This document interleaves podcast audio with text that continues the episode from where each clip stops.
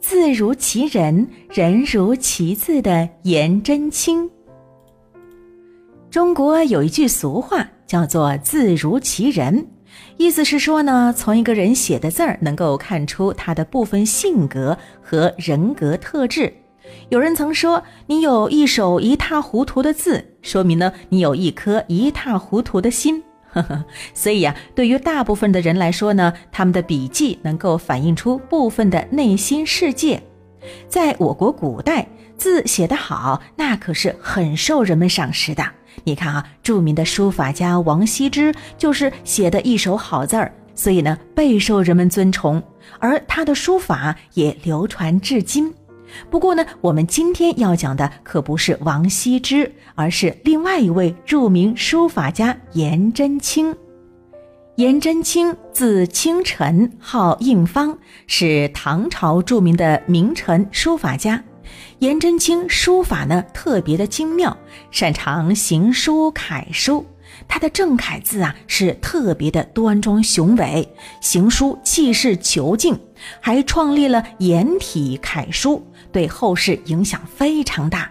那颜真卿的字呢，可谓是集端庄大气、刚健雄厚为一体。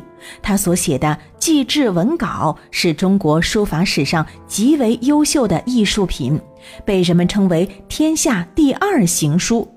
不过呢，最近这幅天下第二行书将在日本东京的国立博物馆展出，因为它的价值连城，所以呢，引来人们激烈的讨论。颜真卿除了字写的特别好，人也很好，因此啊，有人说他是名副其实的字如其人，人如其字。哎，那么颜真卿的人到底好在哪儿呢？这事儿啊，还得从他爷爷的爷爷的爸爸颜之推开始说起。那颜之推呢，是我国南北朝时期的一位文学家、教育家。他在很多国家都当过官儿，因此呢，也目睹了许多国家的存亡，深感个人在国家和命运面前的无力。那既然改变不了世界，就先改变自己和家人吧。于是呢，颜之推就撰写了一部《颜氏家训》，希望用家训来规范子孙后代的行为，指导他们的学习和工作。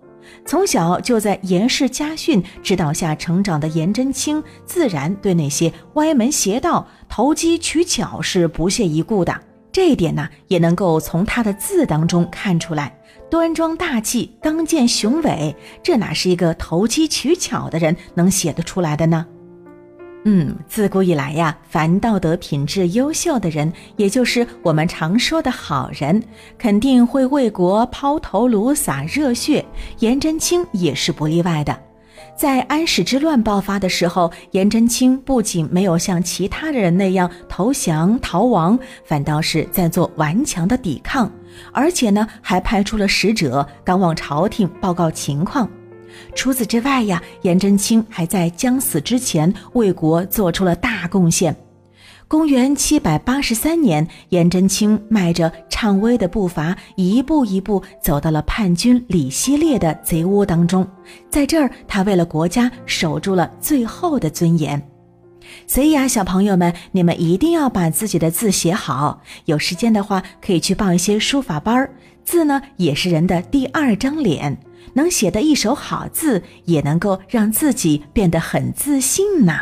好了，颜真卿的故事我们就分享到这儿吧。海豚博士要练字去啦。